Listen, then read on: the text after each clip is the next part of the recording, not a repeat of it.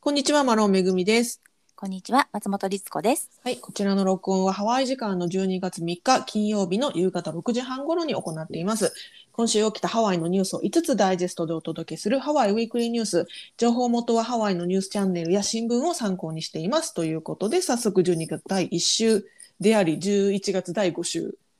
のニュース。えーはい早速行ってみましょう。はい。まず一つ目。えーハワイでオミクロン株感染症例を確認ということで。はい。ね、オミクロン変異体、これね、もう、もう、今、もう話題で持ちきりですけれども、はい。えーこちらハワイ州保健局は今週木曜日、えーつまり昨日ですね、COVID-19 の変異体として現在世界中を震撼させているオミクロン株の、えー感染症例が確認されたと発表しました。えーなお、今回、えー確認された罹患者、えー患者さんなんですけれども、えーワクチン未接種の65歳男性で、えー過去に COVID-19 にえーすで、にえーかかっている経歴があると。うんですが、ハワイ州外への渡航歴がない人なんですってね。うんで、現在は自宅にて療養中で、えー病状は軽度から中等度だということで、まあ、この軽度から中等度っていうのが日本の基準とちょっと違うかもしれないんですけど、自宅で。うん。うん。自宅で療養しているということなので、まあ、入院するほどではないということなのかなと思いますが、えー州の疫学者であるサラ・ケンブル博士によりますと、えーオミクロン株に関してはいまだに判明していないことも多くて、えーいろいろこう多面的な戦略が必要だというふうにおっしゃってまして、えー感染拡大防止のため引き続きマスクを着用、えーワクチン接種や追加のブースター接種などを行うことを推奨しているというふうに、えー記者会見でコメントされてます。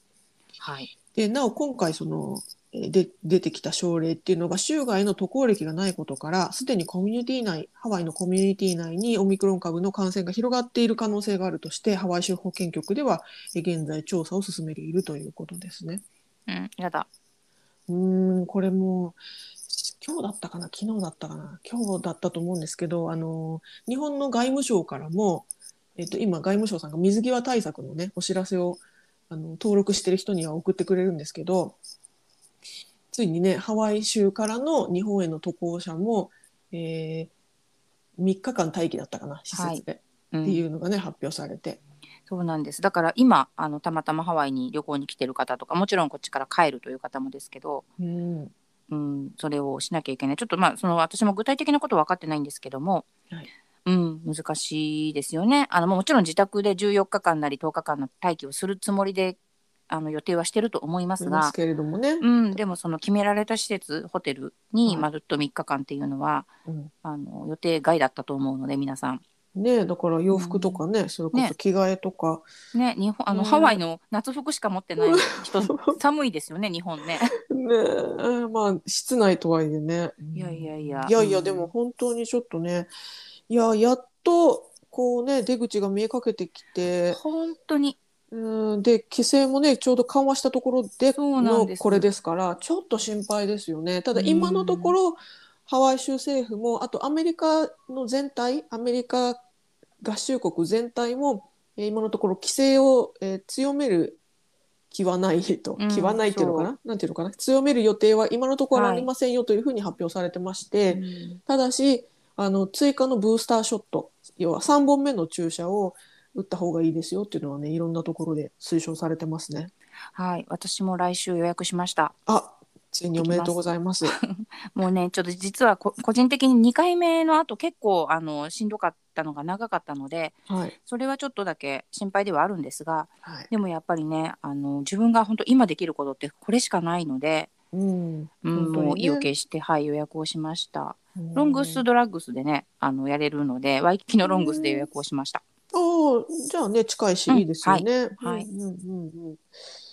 ねえということでちょっと心配ですけれども、ね皆さんまあねお互いにね,、もうできることが本本当に。限られてるからね。うん、でもやっぱり気をつけて。ううん、ハワイの人っていまだにそのワイキキのまあ旅行者の人はちょっとあれわかんないですけどもローカルというか、あの屋外でもマスクしてる人やっぱりすごく多いんですね、うん見てる限り。はい。なので、あのーやっぱりこう島を守ろうっていう気持ちはえまだ強いかなって思いますし、うん。もちろん規制はねどんどんあの解除されて経済が動いていくのも大切なことなんですけれども、うん。でもやっぱりこうなんだろうねやっぱり守りながら気をつけながら楽しんでいけるっていう風にこれが続いていってハワイそして世界がね早く落ち着くといいなって、本当で本すね。当に本当に、うん、思っております。ねえ。はい。ということで、こちらもね、引き続きえお伝えしていきたいと思いますが、はい、次2つ目のニュース参ります、えーホノルル空港に新しいレンタカー施設がオープンしました。ということで、う、うん。ん、めでたい。はい、ちょっとタイミング的にね、微 今なのかっていうのはありますけれども、はい。えーですがね、この新レンタカー施設、こちらね、かなりロングプロジェクトでして、もう話自体は10年以上前から作る作らない、作る作らないで行ったり来たりしながらも、2016年に建設がスタートして、えー今年が2021年ですから、要は5年間ね、建設にかかってるってことかな。うん、ずーっと工事してましたよね。ね本当にな何の工事なんだろうって思ってました。レンタカー施設だったということでね。ねなんか駅ビルでも作んのかなうんみたいなね。でも本当にそれぐらいの規模なんですよね。はいあのー新しいレンタカー施設は、えっ、と、なんて言うんでしょう、ほ、ほ、本ちゃんの、えービルじゃなく、なん、なんて言うんですか、本、本ちゃんのビルえ？じゃない。すいません。日本語が出てこないんだけど、あのー空港のメイン、メインとなるビルディングはいのすぐ向かい側にあるんですよね。うんで、えーそこでえー 5, 階5階建ての建物はいと。して登場してまして、約4600台の車両を収容可能だということなんですって。はい。で、レンタカーのレンタルはもちろんなんですけれども、えーレンタカーの車自体の保管もそこでできるし、さらに洗車や給油、修理のためのスポットまであるということで、ねというかうん逆に今までなかったよねっていうね。そうですね。なんかこううんワゴンみたいので迎えに来てもらってねぐるーっとねそうです、そうです。感じだったので。そうなんです。だからこれまでは、えっ、と、えー何、飛行機を降りてねそう、うんうんうん荷物を取ったらシャトルに乗って、空港から出てシャトルに乗って、そのシャトルでレンタカーの会社、それぞれのレンタカー会社の場所まで自分で行かなきゃいけなかったんだけれども、これからはターミナルから歩いてこのレンタカー施設に行くことができるから、あの旅行者にとってももちろんね、時間も節約できるし、はい。さらにあの空港周辺の渋滞も緩和できるんじゃないかっていうことでね、すごくいいんじゃないかっていうふうに伝えられてます。ねうん、なお、新しいレンタカー施設に入っている、えー、なんていうんですか、会社っていうのかな、レンタカー会社、エンタープライズ、アラモ、ナショナル、ハーツ、エイビス、バジェット、ダラー、スリフティ、あとね、シックスっていう新しいレンタカー会社、えーこちらのうん聞いたことなかったです。うん、なんか2020、2020年からスタートしているらしいんですけど、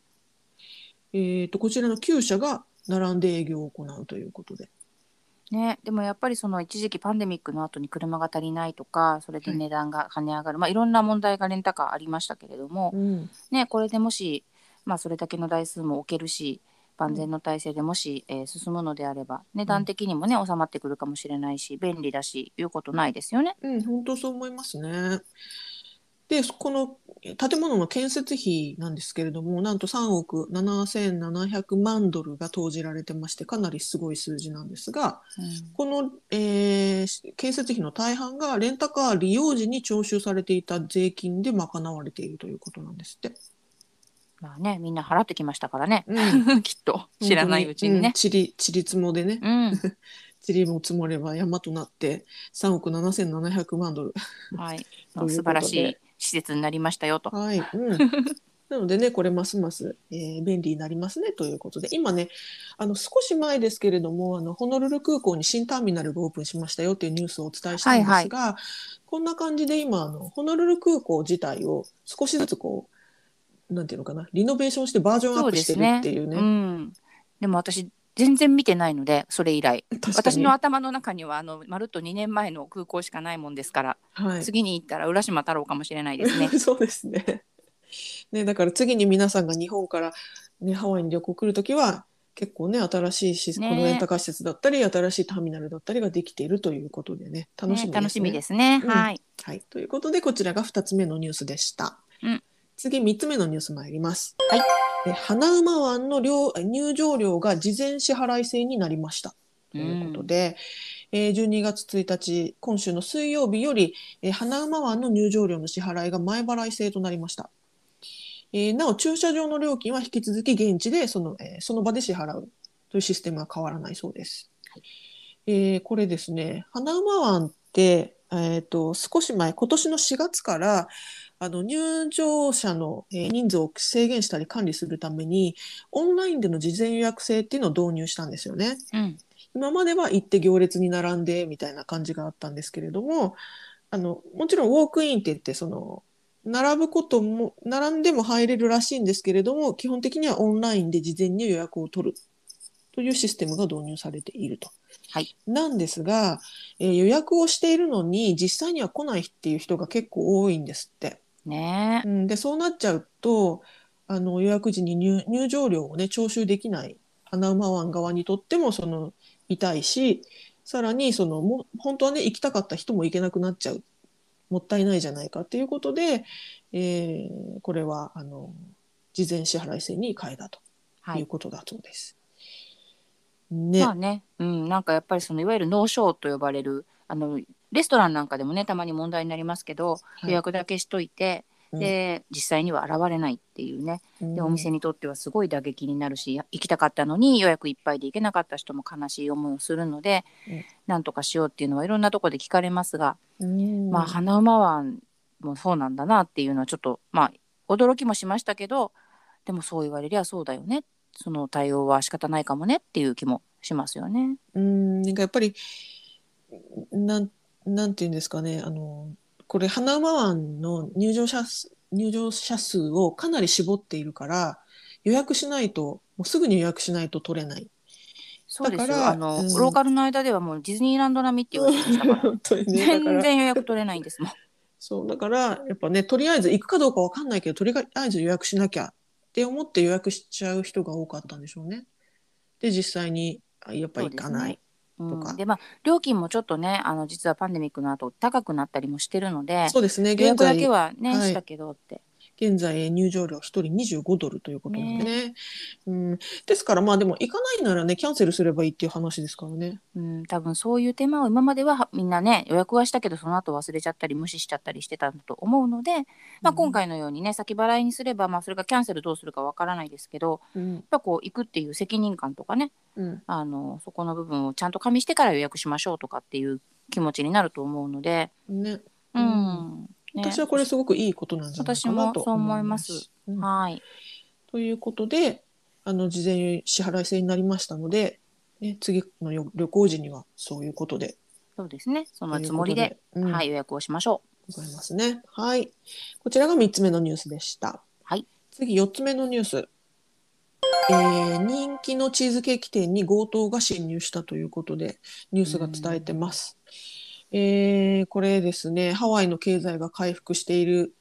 と言ってもまだね、また、あの、またパンデミック第何波かない第何波かわかんないけど、う。来ちゃってるんでわからい。ないんですけれども、まあ、ホリデーシーズンに突入してハワイではまたね旅行者がたくさん増えてきましたよっていうニュースを、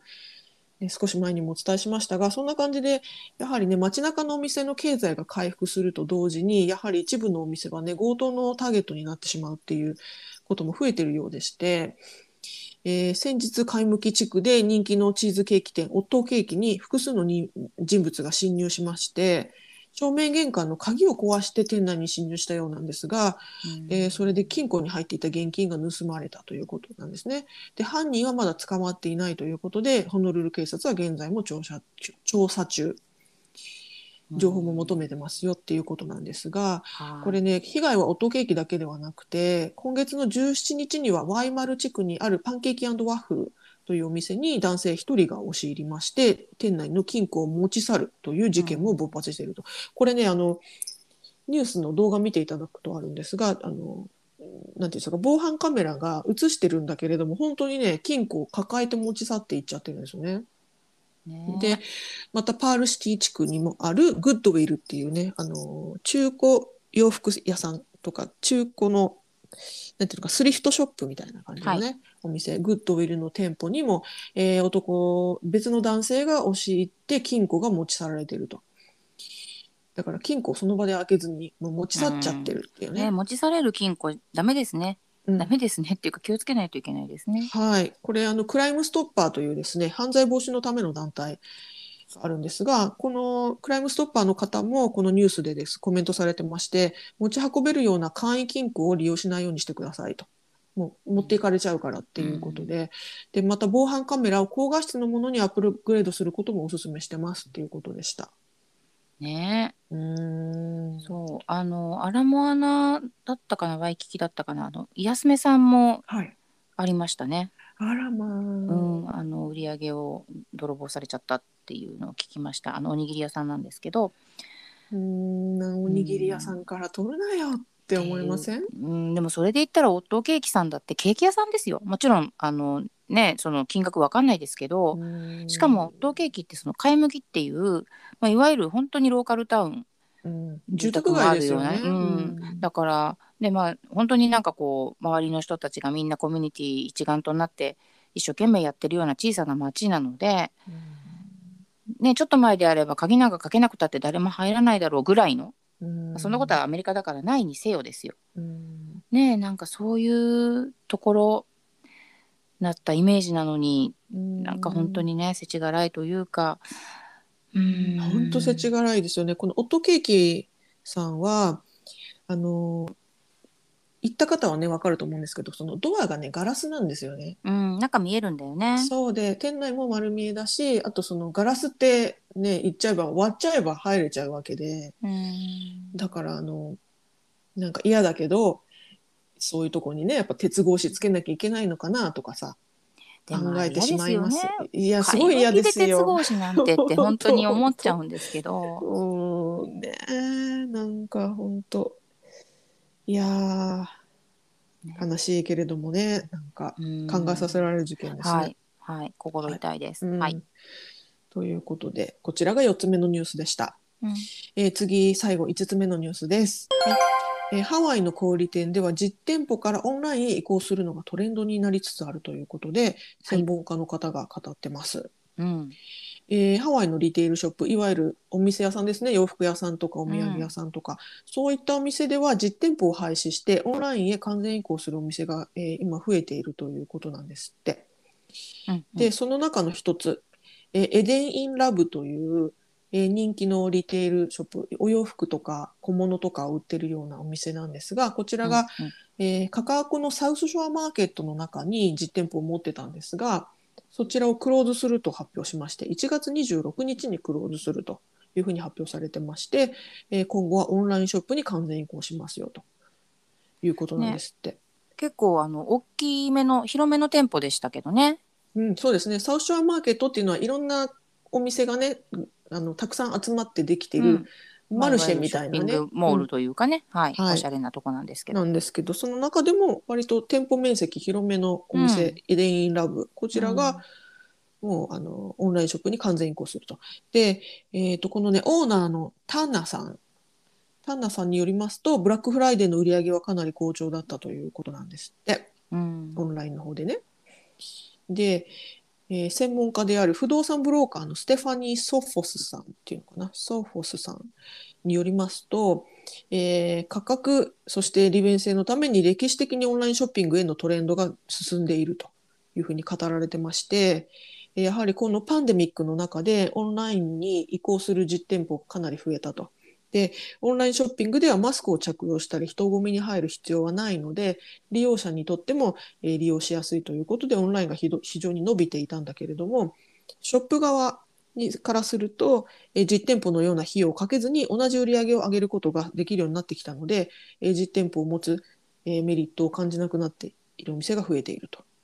いうことなんですって。うんまあ確かにあの自分自身もですね今年のブラックフライデー、うん。そういえばお店で何か買ったことはなくってほとんどオンラインでしたね、思い返せば。私もそうなんです実は。ねえそうなりますよね、うんやっぱり、まあ、混んでるだろうなっていうのももちろんありますしはい、あの割引の率でも別にねオンラインと同じだったりしますし。まあもしかしたら実店舗に行ったら実店舗にしかないなんかそうねも目ちろん。玉商品とかあったのかもしれないですけどうねん。、それを探してこう行っている人たちもねもちろんあのいるにはいたんですけれども、うん。でもねオンラインで例えば送料無料にするよとか、はい。そういうディールもいろいろあったりするので、まあいいかなこっちでって思っちゃいうんうんますよね。そうですね特に私は今小さい子供がいるので、うんあのやっぱりねこのパンデミックのさなか小さい子供を連れて実店舗に行くのはなるべく避けたいっていう思いと、まあ、自分も大変だしっていうのがあっいや本当てそうですよ。うんなのでうんあのやっぱりオンラインはすごく便利になって、えー自分にとってもすごく使いやすいんですよねなのでついついオンラインで買っちゃうんですけどね。うん。まあそれがねあのうまくできている店舗さんはこうやって動いていくでしょうしはい、でもまあもちろんお店の業態とかいろんなものによってどうしても実店舗があった方がいいっていうお店もあるでしょうしそれを買いたいっていう人もいるだろうから、うん。全部が全部ね動くわけじゃないでしょうが、うんうん。でもこうニュースで言われているいわゆるトレンドっていうのはすごくわかる気がしますうね。ん。で特にハワイのようにそのレントいわゆる地代家賃がね,、うん家賃がね。そう高いところからするとやっぱりオンラインに分はありますよね。うんなんか本当にそれは感じちゃいますね。ねうんすごい高いと思うんですよ維持していくのに。でうんうんやっぱりこのパンデミックでお店をクローズしてても家賃だけは払い続けなきゃいけなかったっていうお話もそこかしこで聞きますのでやうんっぱりそういうのも経て一旦それをクローズしてオンラインにしましょうどっちにしゅこう集中しましょうっていうのはねあのオーナーさんがそう考えられるのもうんわかるかな？うん。うん。ということでこれがね今ハワイの小売店の新しいトレンドになりつつあるということで。でもねね。やっぱり一方で実際にお店に行ってね、いろいろお買い物したいって気持ちもあるから、あのね、全くお店がなくなっちゃうのも寂しいですけれどもね。そうなんか逆にそう言いながらファーマーズマーケットとかはむちゃくちゃ増えてるんですよ。うん、なるほどう。ん、だからそのやっぱりこう実際に行って見て買いたいっていう欲ははいないわけではない、それうんは絶対にあるんだけど、まあいろいろこう皆さんが取捨選択できるようになってきてるのかなとは思うんですただまあ、うんあのね日本からの旅行の人たちがもしまたハワイに戻って自由にねたくさん来てくれる時に、あれあのお店が実店舗がないここも実店舗がないってなっちゃってるのはちょっと寂しい気もしますけどねせっかくハワイに来たのにオンラインで買い物するの嫌だよね。そうですよね。